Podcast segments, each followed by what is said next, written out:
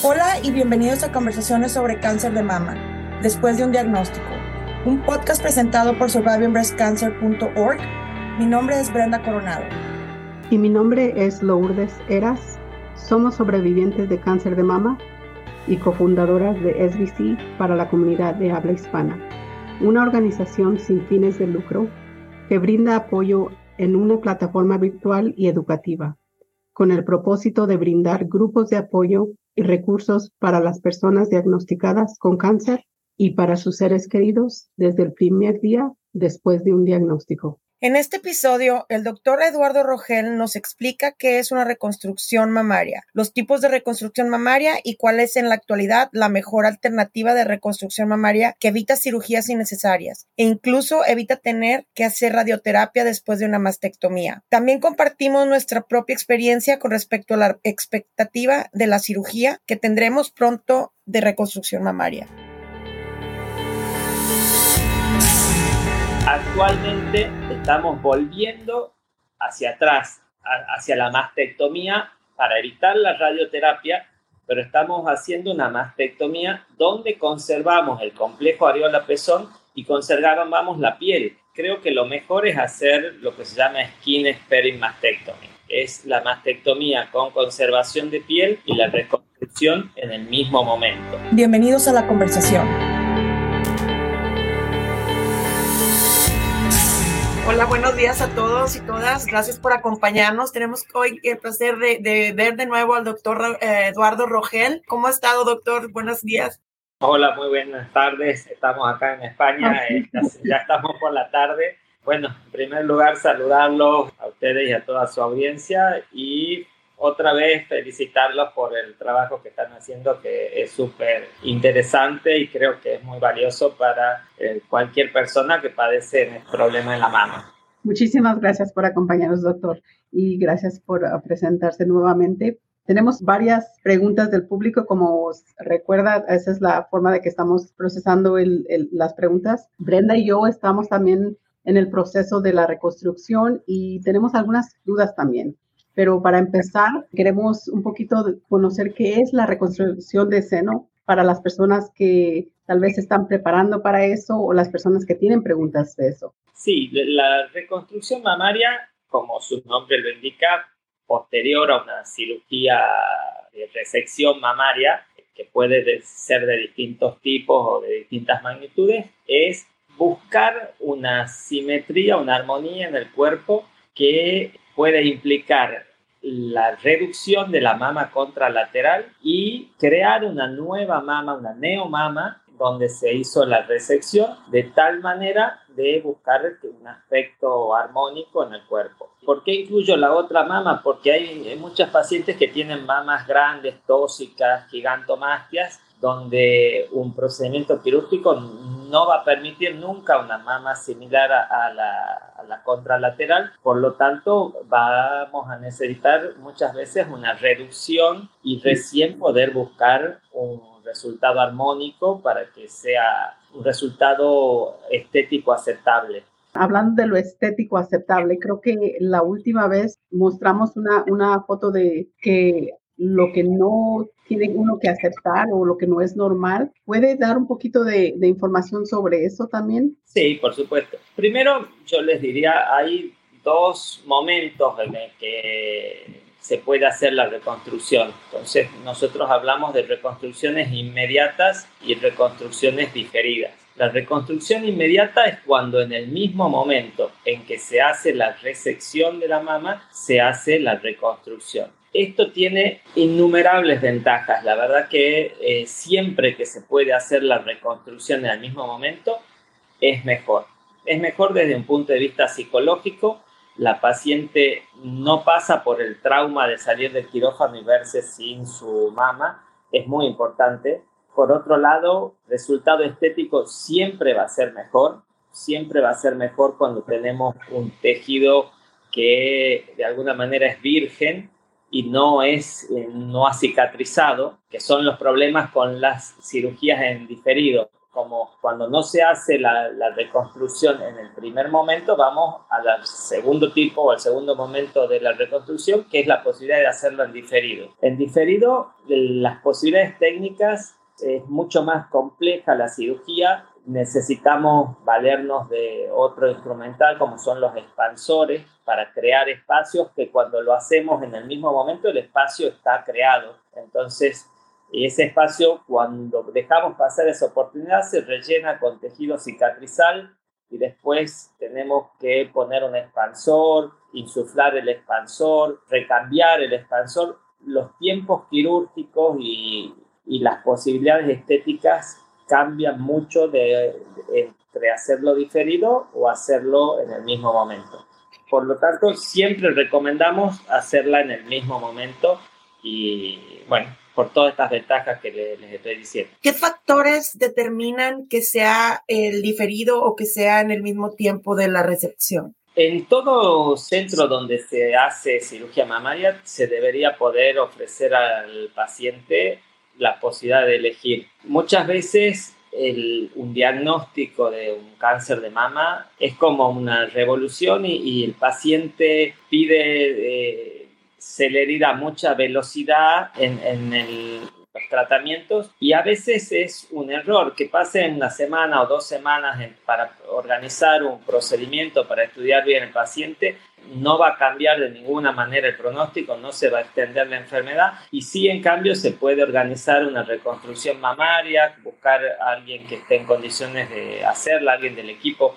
Hay cirujanos oncológicos que hacen la cirugía oncoplástica y hay cirujanos plásticos que hacen la reconstrucción. A veces el equipo tiene que estar integrado por un mastólogo y alguien que esté en condiciones de hacer la reconstrucción. Se debería hacer en todos los centros donde se hace eh, patología mamaria, que en, la práctica no, no, es, eh, no, se ve eso. ¿Cuáles, eh, los pacientes tienen la posibilidad o tienen el derecho a elegir el momento y el centro médico tiene que darles la posibilidad de que puedan resolver en el mismo acto quirúrgico la resección, o sea, su, su, problema oncológico y la reconstrucción. Eso es lo ideal. Que, que, determina la voluntad del paciente y la capacidad del centro médico de darle una respuesta. Creo que hizo un punto importante y es ah, bueno mencionarlo, que al principio cuando a uno lo diagnostican, que creo que surge un, una como emergencia para uno que está diagnosticado y no saber que tal vez nosotros decimos, eh, tratamos de, de, tratar de hacer todo lo posible para que no, las citas, los exámenes, todo que estén hechos lo más pronto posible, pero como dice usted, no va a cambiar mucho el diagnóstico que ya ha estado de un día al, otro, porque recuerdo cuando llamé yo para hacer mi cita, para hacer mis primeros exámenes, era que creo dos o tres meses después que lo tenían disponibles para las personas que tienen también esa experiencia. Creo que Brenda mencionaste también que no, tenían como una cita no tan cercano y nos desespera, pero es bueno también informarle a las pacientes que no se tienen que desesperar Tres meses no, no es un tiempo que se pueda esperar para una cirugía oncológica, ¿no? Eso no, no es lo que estoy diciendo yo. Eh, lo recomendable es resolverlo cuanto antes, pero no hay esa urgencia de, este, hay que salir corriendo e intervenirte mañana. Hay, podemos tomarnos el tiempo de estudiar el paciente, de organizar una cirugía y programarla en dos o tres semanas. No va a cambiar absolutamente nada. Eh, muchas veces el paciente tiene, está en una situación muy vulnerable con un nivel de ansiedad muy alto y el paciente pide que se haga la resección, quiere mastectomía, quiere que se le saque todo. Eh, son consultas muy frecuentes dentro de, de, la consulta médica y está en, el, en la buena praxis el, el, consejo oportuno al paciente de qué es lo mejor para, para ella. Y lo mejor es siempre una reconstrucción inmediata que le, brinda calidad de vida, le, vida, le brinda mucho menos trauma psicológico. La, la, mama es un órgano que tiene múltiples funciones, desde estéticas, eh, psicológicas, sexuales. Eh, entonces, el verse mutilada es como muy fuerte para el paciente y es muy importante que el médico esté en condiciones de darle el consejo de que de esperar unos días, de programar la cirugía, de cuál es la reconstrucción más adecuada eh, para su caso. es fundamental eso. Muchísimas gracias. Sí. en mi caso, cuando a mí me detectaron en abril y mi primera, eh, el 7, el 21 vi a la, a la doctora, la cirujana, y luego hicieron varios exámenes y hasta después de discutir todos los diferentes exámenes y las últimas biopsias fue cuando dijeron, bueno, ahora sí ya te podemos operar. Te me dieron las opciones de o la lumpectomía o la una nada más o, las dos. Yo en mi caso decidí las dos y me programaron un mes después de, esa decisión, pero sí fue relativamente, no tan rápido como lo, lo menciona, pero sí fue en un lapso menos de dos meses, eh, donde de, un punto al otro después de los exámenes. Y ahorita traigo, tengo los expansores, que esa es otra pregunta que tengo. ¿Cuáles son los tipos? Bueno, en el caso de nosotras nos pusieron los expansores. ¿Qué otro tipo de, cirugías hay para la reconstrucción de, mama? Sí, hoy lo mejor, vamos a tomar tu ejemplo para, para poder explicar. Yo eh, creo que lo mejor es hacer lo que se llama skin sparing mastectomy. Es la mastectomía con conservación de piel y la reconstrucción en el mismo momento que se, la, se puede hacer bilateral, hacer la mastectomía oncológica del lado afectado y hacer la mastectomía también con conservación de piel del lado contralateral, de tal manera de que eso se hace por una incisión por la areola, algo muy estético, muy sencillo en manos expertas, y, y hacer la reconstrucción de las dos mamas en el mismo momento de la cirugía. Eso tiene un resultado estético muy bueno porque quedan eh, prácticamente iguales o muy parecidas a la mama antes de la resección, quedan simétricas, armónicas y tiene, se hace el tratamiento oncológico de las lesiones y además le da al paciente la posibilidad de no hacer radioterapia. Como hemos sacado todo el tejido mamario, por las que hacemos una skin mastectomy, no hace falta irradiar ese, ese, lecho mamario. Y eso es muy bueno porque las prótesis, eh, se hace reconstrucción con prótesis. Y eh, la prótesis es un enemigo de la radioterapia. Los pacientes que tienen prótesis y se irradian hacen complicaciones como contracturas capsulares y, cuando hacemos este tipo de reconstrucciones inmediatas con prótesis bilaterales, con la mastectomía oncológica y la mastectomía profiláctica contralateral, el resultado estético es muy bueno y podemos obviar o permitirnos no hacer la radioterapia, con lo que el paciente se ahorra todas las dificultades y las complicaciones que trae la radioterapia. Creo que en el caso de Brenda y yo nos pusieron los expandores que causaron que creo que después de seis meses a mí me podrían dar, a tres meses después me dieron radioterapia y después de, de la radioterapia tuve que esperar otros tres meses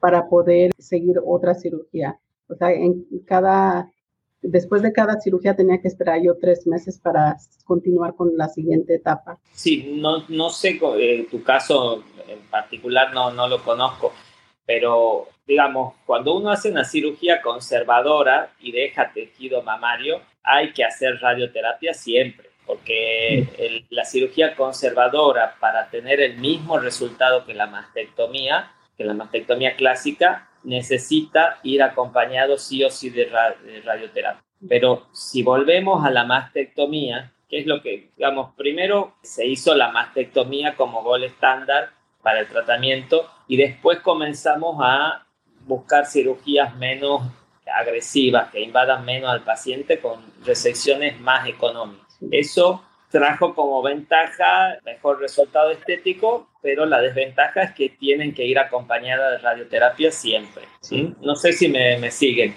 Sí. actualmente estamos volviendo hacia atrás, hacia la mastectomía para evitar la radioterapia, pero estamos haciendo una mastectomía donde conservamos el complejo areola-pezón y conservamos la piel.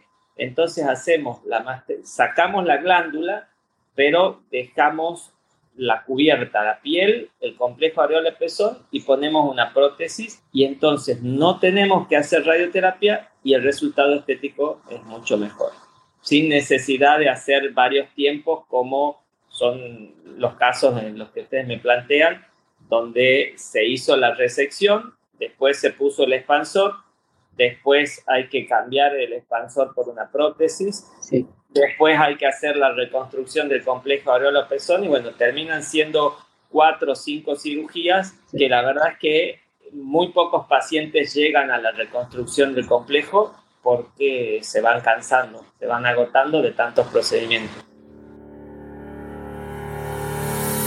Gracias por sintonizar y escuchar nuestro podcast. Si deseas obtener más información sobre nuestra organización, próximos eventos y las formas de conectarse, lo puedes hacer visitando nuestro sitio web en es.survivingbreastcancer.org. Toda la información en nuestro podcast proviene de experiencias personales y no reemplazan o representan la de tu equipo médico profesional siempre debes de consultar a tu equipo médico. Si estás buscando temas específicos o te gustaría ser invitado o invitada en nuestro programa, no dudes en comunicarte con nosotras directamente a brenda.survivingbreastcancer.org o a lourdes.survivingbreastcancer.org.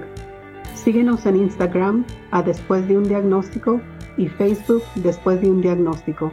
Gracias.